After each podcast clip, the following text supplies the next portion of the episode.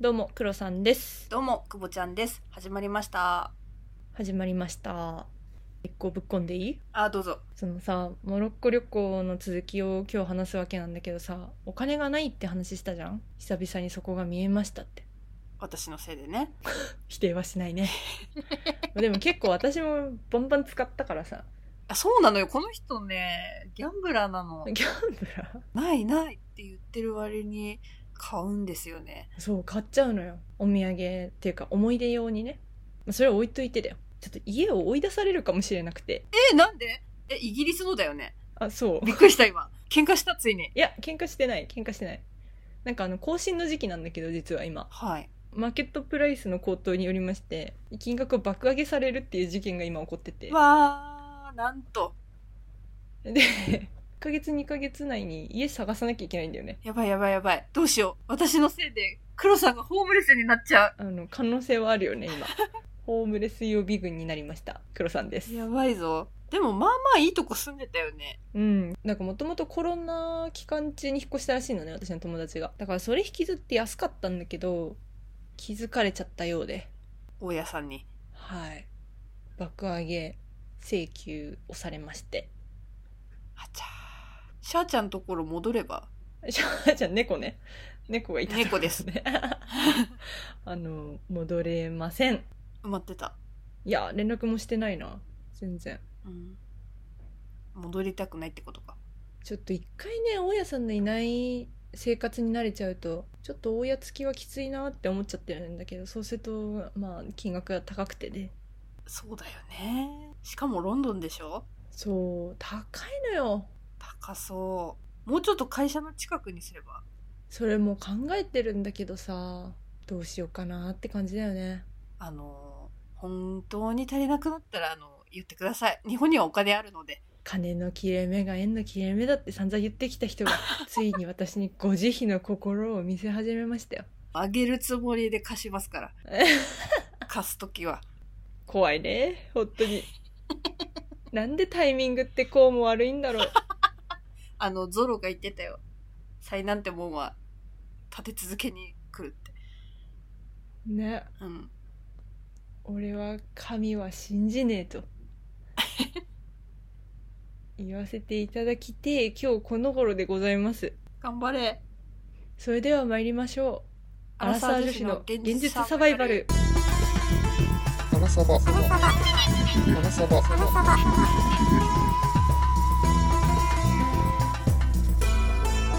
アラサー女子の現実サバイバル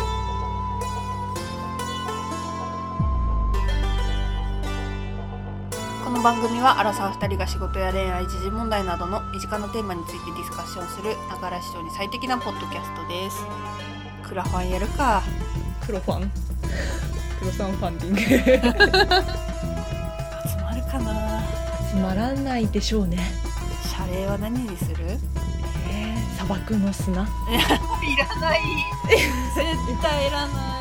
モロッコで取ってきたサハラ砂漠の砂っていうのが私今手元にございまして今だったらとてもお安くお譲りさせていただきますの でぜひあのご連絡いただければあのお安くお譲りさせていただきますいらなくないサハラ砂漠の砂みんなどう思いらないかうそれこそ旅行中にさ調味料を入れるちょっと飾りがついた可愛い瓶みたいなのがお土産用に売ってたんですねで確かに可愛いなって思ってたんですけど私が1日遅れでモロッコに着いたので黒さんもうすでに買ってて買ってました ねその瓶を買うこと自体はすごくいいと思うんですけどこれに砂を入れるんだって目を輝か せながら言ってきてくぼちんの 分も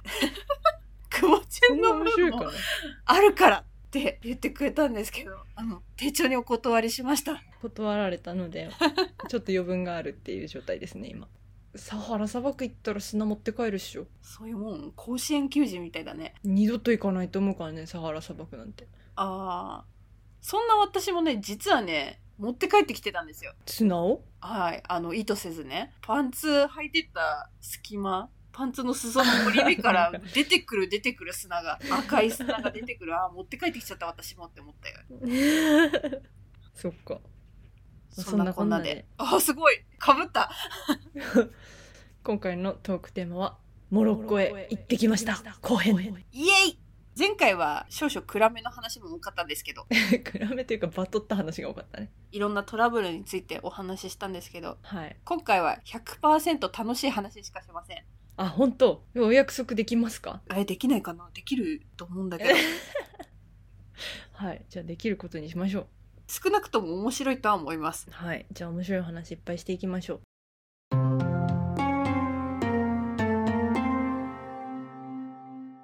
前回も話したんですけど、軽く黒さんと久保ちゃんがどこ行ってきたかのおさらいをします。はいお願いしますはい。まず、初手、フェズに行きました。フェズは北にある町ですねはい。大体モロッコの市場って想像するのはこのフェズの入り組んだ街並みかなっていうそうね迷宮都市と呼ばれておりまして迷路になっている町ですね私は未だにどこを歩いてたかよくわからなかったですあれは分からん続きましてシャウエン通称青い町です日本人からしたら一番有名な場所なんじゃないかな私もここをきっかけにモロッコに行きたいと思った町ですね大大大目的の一つでしたね宗教上の理由で町全体が青く塗られてる都市ですはいでシャウエンの後フェズに戻ってきてから次にサハラ砂漠のメルズーカに行きますはいここで砂漠ツアーが巻き起こったとはいイタリア人が誘いに誘えたのもここですでサハラ砂漠から移動して最終地点がマラケシュになりマますここが船広場っていう大きい広場があるんですけどそこで夜市みたいなのが繰り広げられて非常に活気のある街ですねそうだねというようなスケジュールになっておりましたたくさん回りましたがたくさん回りましたこれを踏まえて黒さん久保ちゃんのベスト3を選びに選んで決めました選びに選んではい意外にばらけてたあそううんあそう はいなんかね結構選べなかったそれで言うとそうねどれもね良かったんだよね本当にいろんなことをやったからそうね全部濃かったんだよねそれで言うと確かに似てる経験がなかったんだよねそうだからでその中で人に話すんだったらこれかなっていうのを持ってきました私はあそういう目線ありがたいですね私は完全に自分の楽しかった経験だけで話しちゃったあんですけそどう申し訳ない 楽しかった話よね山ほどありますから山ほどありますじゃあお互い一個ずつ言ってく感じにしますで最後に1位言うそうするかじゃあ黒さんからどうぞはいでは第3位です第3位はフェズド川なめし工場とお買い物のおすすめおおそうなんですよフェズの主要産業が革製品かなそう聞いたことあるじゃないかそのバブーシュとかさあとカバンとかそういうのがすごいその場で作られてるみたいな場所なんですよねでこの釜なめし工場が何かって話なんですけどモロッコ人はタンネリタンネリって言うんだけど、ねまあ動物の皮を剥ぐわけじゃないですか要はでそれを柔らかくしたりとか色をつけたりとかするのの伝統的な染め場みたいなところがあるんですけどそれを見に行きましたここね噂では匂いがきついとかいううんコメントもあってちょっと行くのを躊躇してたんですけど行かなくていいよねって言ってたんだよね正直そう2人とも匂い結構敏感あんまり臭い匂いは好んで嗅ぎたくないでもまあせっかく来たし私フェズに一日余分にいるのでちょっと違うことしたいなと思って久保ちゃんには申し訳ないけどちょっと行きたいので行きましょうということで行きましたでやっぱりね匂いはすごいのよでも思ったよりね行けたそうなんだよもっとねなんかね鼻がひん曲がるみたいな感じになるかなって思ってたんだけどそこまでじゃなくてだしなんかやっぱさ液体がねその鳩の糞とかそそういうのを使ってるのねだから余計臭かったりするんだけどここにズブズブに浸かりながらね染め業をやってる職人さんちょっと感動したなうなんかいろいろ考えさせられたよねうんここにビーガンが来たらどんな気持ちになるんだろうと かなんかもうあの倒れますよ多分なんかいろんな、いろんなことを考えてしまったね。だから、そんなに長い時間いなかったけど、あ、いいなって思いましたね。確かにインパクトの強さで言ったら結構印象に残ったというかなんかそうだね。なんか近くまで行けるツアーとかもある らしいけど、まあ私たちにはあのくらいがちょうどよかったかなっていうくらいの遠さで、そうねちょっと見たくらいそうなんだねけど、ミント渡してもらってそうそうそうミント嗅ぎながらね鼻の調子を整えながらそんなん聞くなかよって感じだけど聞くんですよそれが意外にミント大事なんですねうん途中でさ写真撮ってたらさ撮るなって怒られたところあったじゃん私うんそういうのとか含めて異様な雰囲気を感じた現場でしたね確かにね職人現場って感じでそこでさその革製品をね売ってるのよ売ってましたでね思ったのがねやっぱ現金持って買い物した方がいいよなんかやっぱさそこで作ってるものだから本物なわけじゃんなんかさ日本で買い物する時ってあこれは本物の革ですかどうですかっていうそういうところから入るけどさどっからどう見ても本物なわけよ出来たてほやほやみたいな感じですからねそうそうそうだしやっぱ素材も柔らかいししっかりもしてるし本場だしって思ったら買い物した方がいいなって思いましたねえあれカード使えたら買ってたって こといやージャケットはいらない本当にいらないんだけどちょっともうちょっとでも最初に事前情報としてそういうの全部入れておいて、うん買うものっていうのを決めて出てくればよかったなって思ったなあー確かまあビーガンに見られたら殴り殺されるかもしれないけどねにいやーあの光景はビーガンには見せらんないねこれフェズのタンネリで買ったんだとか言ったらさなんか大変なことになっちゃうかもしれないとかいろいろ考えたんだけどお土産にもすごいいいと思うしそんなに高くないはずだし本革なのにねうん私は買った方がいいと思いますそうねじゃあ久保ちゃんのナンバー3をいきますはいこれはマラケシュのツアーの体験ですね汚ね滝で泳いだぞ泳ぎましたね泳ぎましたアウザウドホールっていうのかなアウザウド滝っていうアトラス山脈のそばにある滝にツアーで行ってきたんですけどマラケシュから4時間くらいかな片道34時間かそうねまずそもそも滝が美しいんですよそうなんか 100m くらいあるらしいよそうなんだまあ結構大きかったよねしかもなんか2段階で落ちてたんだ よね途中に1個滝だまりみたいなそうそうそう滝壺みたいなのがあってまたさらにそこから滝が落ちるみたいな調べてもらえばイメージつくかなと思うんですけどうんそんなところに行きまして、事前情報で泳げるっていう風に聞いていたので、うんクロさんとクボちゃんは水着を持って、はい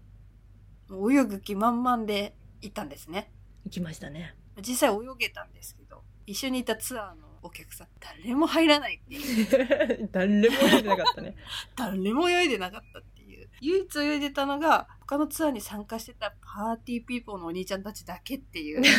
パティピコのお,、お兄ちゃんたちとアジア人の私たち2人だけしか泳いでないっていうような状況でした。 そんな状況でしたねはい、ただ滝も結構近くまで寄ってくれてシャワー浴びるかいみたいな感じでボートのうんちゃんがねうんちゃんにボートの兄ちゃんもパーティーピーポーみたいな感じだ ったね。ねおじさんばっかりの中でなぜかパーティーピーポーに当たっちゃったみたいな そう運がいいのか悪いのかほぼずぶ濡れの状態でもう濡れてるしみたいな感じでドボンと泳ぎましたねちょっと不安だったんですけどあんな自然で泳いだのは初めてだったので気持ちいいよねなかなか気持ちいい光景でしたね。ただ水が茶色いっていうそう。でも、茶色いのも、それこそ赤土のせいで、ちょっと汚く見えてしまうっていうところもあり、そう本当に汚いわけではなさそうな。真相はわからないですけど。真相はわからないねうん。でも、あの、この通り、あの、ピンピンしておりますので、まあ結果オーライかなっていう。一番滝でぶち上げてたの、うちらだったよね。うん私たちでしたね結構みんなクールだったねクールな皆さんと一緒にツアーしたんですけどね。皆さんが一番ぶち上がってたのは猿見た時でしたね。 私は猿一切興味なかったんで。いやーでも結構マラケシュでも私そこの滝に照準を合わせてたとこはあったからうん。楽しかったな結構満足度の高いツアーでしたね。うん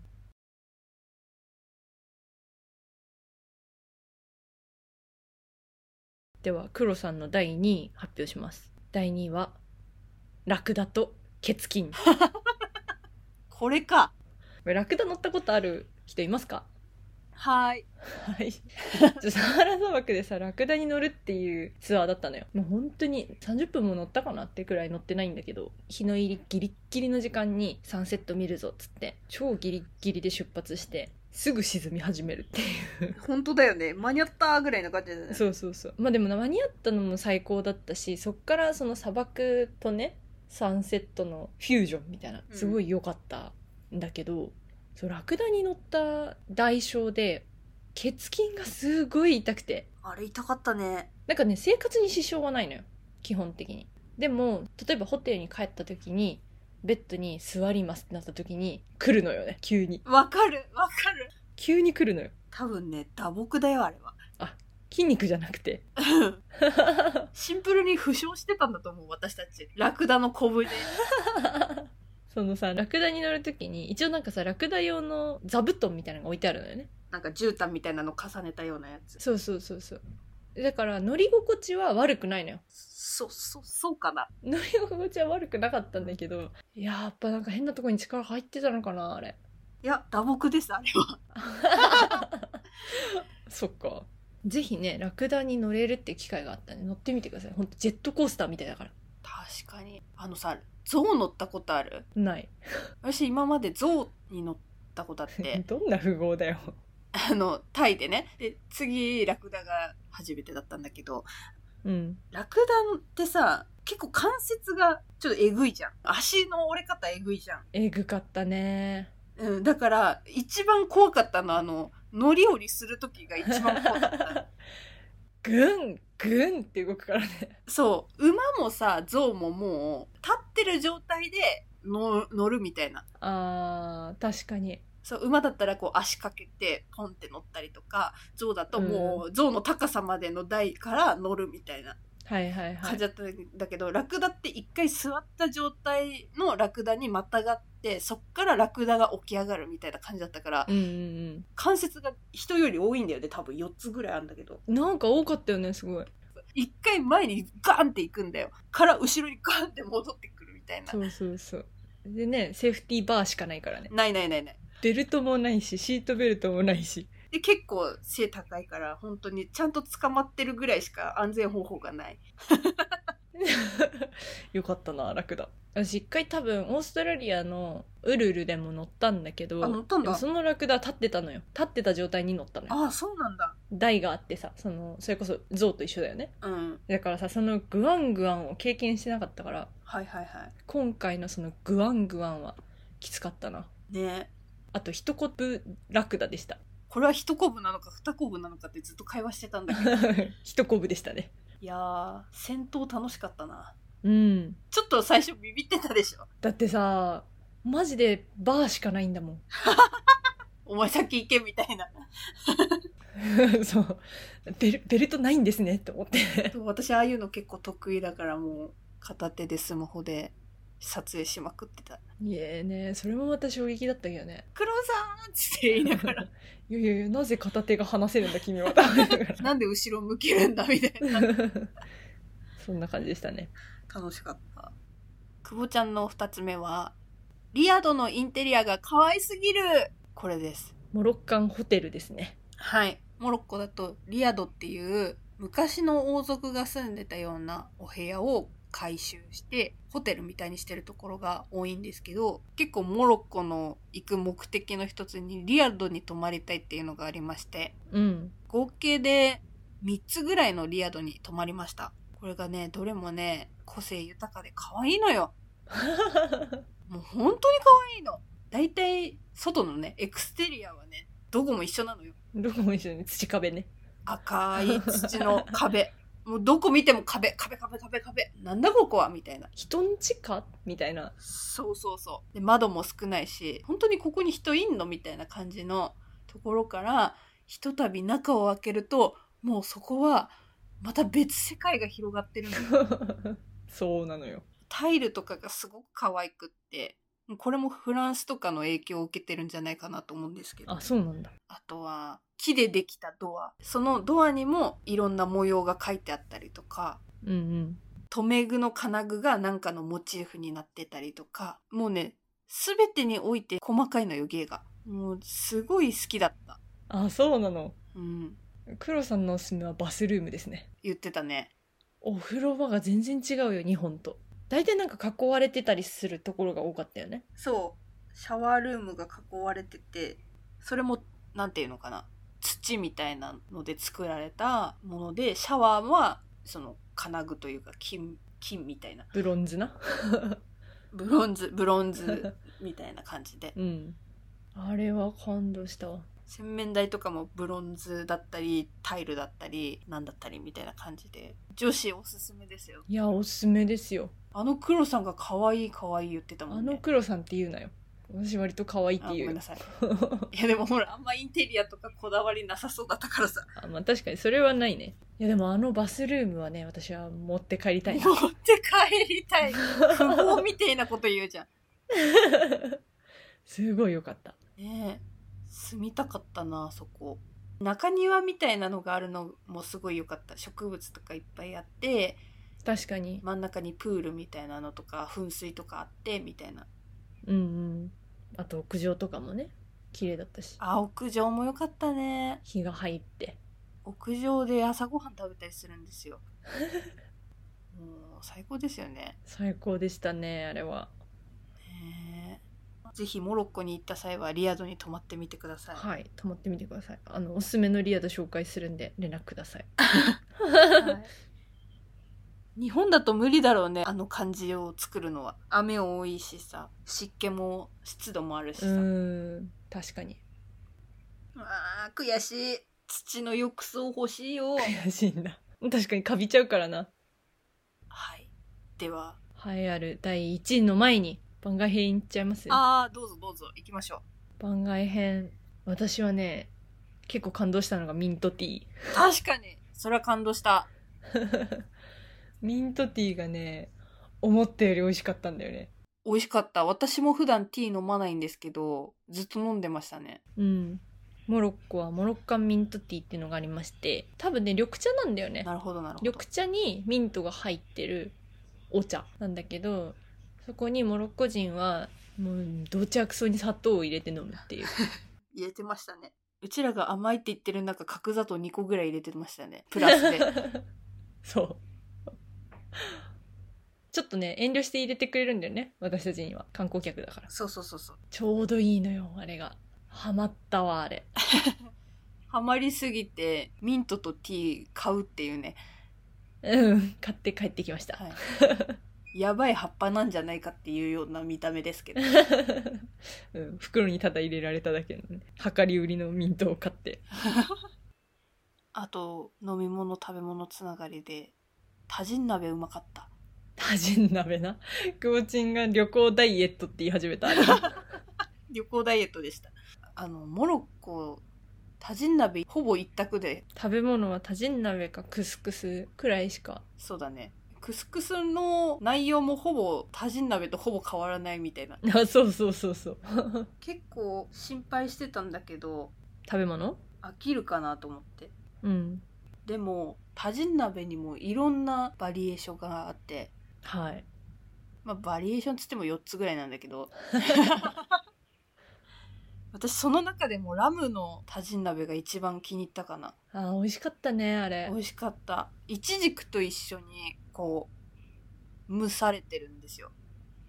うんそれがなんかすごく異国情緒あふれてて海外来たって感じの味がしましたね、そっかうん、あとはやっぱ野菜が美味しかったうんタジン鍋の、美味しかったうねん、芋とかズッキーニとか人参、ナス普段あんまり野菜食べないのでいっぱい食べようって思って食べましたか食べましたね本当に栄養の偏りはあまりなく過ごせましたねおかげさま でほんとスープとかもトマトベースだったりしたのでなんか栄養バランス的には、あちょっとあの小麦粉の過剰摂取はあったと思うんですけどどこ行ってもパンが出てくるんだよねそうねうんだってさスープに米入ってんのに付け合わせがパンって私はちょっと一回脳が停止したあそう なのなのんでなんでなんでってああと行きましたねハマム行きましたねそもそもハマムって皆さんご存知ですかね知らないです日本でいう赤すりよねサウナに赤すりついてますみたいなうん感じのところでもう最初から最後まで全部ハマムにいるおお姉さんもしくはおばさんが体を全部洗ってくれるっていうお姫様になったかのような体験ができる、まあ、一応我々は怖かったので全然庶民派とかじゃなくてホテルにくっついてる観光客用のやつに行ったんだけどうんいやーよかったわなあれもでアルガンオイルをベタベタに塗ってくれるんですそれはもうベタベタに同じアルガンオイルが脳天から足の先まで塗られるってい一生髪が乾かないっていううなんて言ったってオイリーだからそうこれがモロッカンスタイルのよう でいやめっちゃ赤出てきためっちゃ赤出てきてちょっと気に入っちゃったんでうん 自分へのお土産に赤すり買っちゃいました日本でも買えるやろうって言いながらねやっぱでもこの赤すりするたびにモロッコのハマムを思い出すっていうのがいいんじゃないかなと思って確かにちなみに庶民派ハマムは赤すり持参らしいからねあそうなんだだから現地人も使ってる赤すり買って帰れてよかったねよかったですここで黒さんのナンバーワンをご紹介しますはい黒さんのナンバーワンはシャウエンの青の街に貢献した これね私も入れるか迷ったこれはねあのシャウエンって青い街っていう話したじゃないですかはい青い街をね塗ってる現場に遭遇したんですよそうちょっと朝早く街に出ようって言って出たらみんなでね青く塗ってる現場に遭遇したんだよねそうおいちゃんたちがね工事現場の服着てブラシで青い塗料を 壁に塗ってたんですよでそれを見てたら「塗る?」って言ってくれて塗るって言ってシャウエンの街を青く塗りましたそう至る所に塗料が売ってるんだよね青の粉がねそうで真っ青な青の粉を水に溶かしてきっと毎日塗ってるんだよねどっかしらうーんって思ったねあんなに鮮やかな青が保てるのは難しいと思うもんだってそうだね、毎日塗らないと保てないようん、ということで久保ちゃん黒さんも青塗ってきました塗ってきました皆さんシャウエンに行った際はおアラサバも塗ったのかこの青をって思っていただければそうですねちょっと注意してほしいのが私たちが声かけてくれたおじさんはたまたまめちゃめちゃいい人だったんですよだけどお金請求される人もいるからそうだねなんか隣にいたおじさんにお金って言わ れてえってなったら私たちにもともと声かけてくれたおじさんがそんなのいらないよみたいな感じで追い払ってくれてもうただの行為で塗るみたいに言ってくれたなんかそのおじさんの気持ちにも嬉しくなっちゃ確かって2人でテンションぶち上がぶってち上がってたねちょっといつ更新されるかわからない YouTube に上がるんじゃないかなあ一応あの動画撮ってます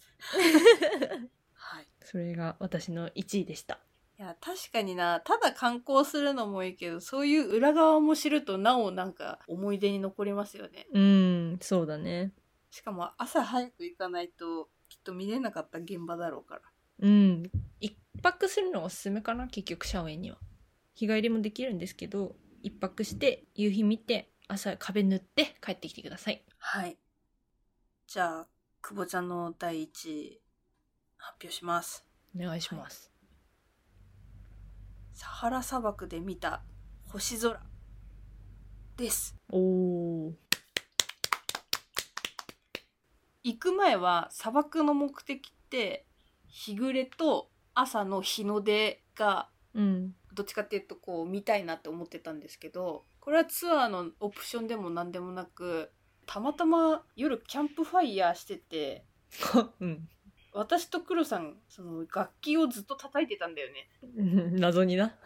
謎に叩いてて結構遅くまで残ってたメンバーだったんですようんそしたらなんか自分たちの楽器をこう一生懸命やってくれてるアジア人を気に入ってくれたのか何なのか知らないけど残ったメンバーで声かけられて砂漠に空見に行くみたいな感じで言われて個別で連れてってもらったみたい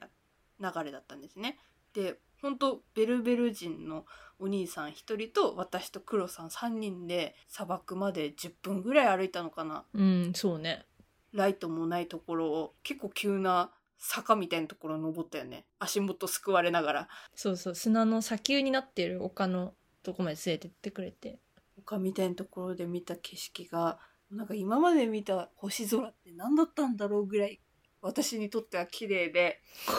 言っても私ほら東京町田ですけど東京育ちじゃないですかやっぱ町田でも見えないんですよ星ってあんまりまあ住宅街だからねあの辺もライトがないとこんなに星っていっぱい見えるんだなっていうことに感激してしまってしかも周りに遮るものがないから本当プラネタリウムみたいにこうドーム型にあまあ確かにまんべんなくこう星が360度どこ見360度は言い過ぎか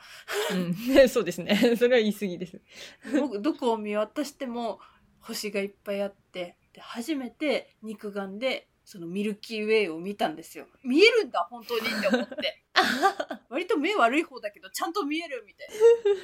なで流れ星もねもうアホみたいにそこら中でめっちゃでかいの落ちたよね一回ねなんか危機を感じるレベルの流れ星を見ただからあの綺麗っていう感動と同時に怖いっていうなんか自然の凄さも同時に感じた瞬間でしたね なるほど確かに日本ではあんまり見れないかもね山奥とか行かないとそうしかもさ山奥だと結構森とかでああ上がそれこそこう星が落ちてくるんじゃないかぐらいの勢いのとこってなかなかないんじゃないかなってなるほどすごかったね自分の存在なんてなんてちっぽけなんだろうって思ったよね普通に いい経験ができたようであれを毎日見れるのは贅沢だなって思った確かに東京とか来たらびっくりしちゃうんだろうねねそれはまた別の世界だからいいんだろうけどさちょっと街が恋しくなるよね街っていうか自分の村かうんベルベル人と語ったなそんな語ってないか うんそんな語ってはなかった でもねあっち側にアルジェリアがあるんだよみたいな話とかもしてねサソリはいないんだよっていう話をして ねその数十分後に刺されるんだけども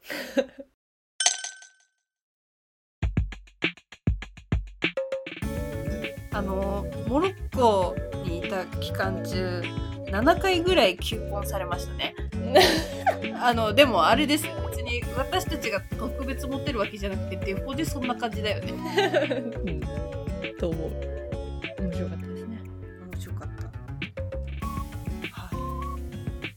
たどれも素敵な経験でした結構ね選ぶの苦労しましたねこれ苦労したよ本当にもう価格交渉方法を細かく説明しようかとかも思ったけ ど あと私あのマジョレル庭園でマラケシュにある庭園の行きたくてすごい楽しかったし、うん、結構バスの道中に出会ったやんちゃな少年とかも好きだったしルフィみたいなやつそうルフィみたいな男の子だったりちなみにねくぼちんが帰った後私がマラケシュ散策してた時にね、うん、出会った人総集編みたいなのをね一人でやってておあのシャウエンで出会った日本人いるやんはいマラケシュで会ったんだよねえすごくないその後にあのマラケシュに最初に来た時にさ、、うんマラケシュは右側通行だよって言ってくれたお兄さんいたじゃんああいたいたあの人にもまた会ったんだよねえすごくないでその後にあの滝壺で出会ったイギリス人の旦那さんとフランス人の奥さんあの人たちにも会ったんだよねえ4回会ったのじゃ4回会ったその夫婦にイギリス人の旦那さんとフランス人の奥さんの夫婦はマジで偶然で3回遭遇しましたからねそう街でね街で4回目が私訪れたので連絡先交換しましたあー素晴らしいよかった私連絡先交換すればいいのにって思ったのにこんなこんなに会うことはないと思って最後の最後でねもう一回会っちゃったのですげえなうん、総集編を やりました一人で素晴らしいお家にいたら面白かったらいいなと思いながら確かに ね私朝一で書いちゃったからなねまあ出会いもねあるっちゃあるよあったのえそういう出会いじゃなくてさああ普通にそうやってツアーのお客さん同士で仲良くなったりとかそれこそリアドの看守さん夜のおじさんとね夜遅くまで語り合ったりとかもしたしねねミントティーを45杯飲みながらね トイレ近くなるんじゃないかとか思いながら そういう一期一会みたいなのもたくさんあって面白かったですね楽しかったうんぜひ皆さんも旅行先に検討はいかがでしょうかいかがでしょうか、おすすめですはい、また旅行したいねうん、第2弾 があるのかな。あるのかな楽しみにそれでは次回のトークテーマです。次回のトークテーマは、アラサーの MBTI 診断出ましたよ MBTI 診断出ましたなんだ。いやーこれねもうちょっと前にやってると思ったでしょ意外に甘さもやってないのよこれ診断系やってるけどさいろいろ今までなんかさ、これさ、ぶっちゃけ5年前くらいに流行んなかった。多分ね5年前ぐらいにやった、そう、だからさ、な今更ってずっと思ってたのよ。うん、いや流行ってんのよ今らしいね。えポッドキャストやる前ぐらいからお互いの MBTI 知ってたんだよねうん、全然。だって私が前の会社にいる時にやったもん、これ。チーム で。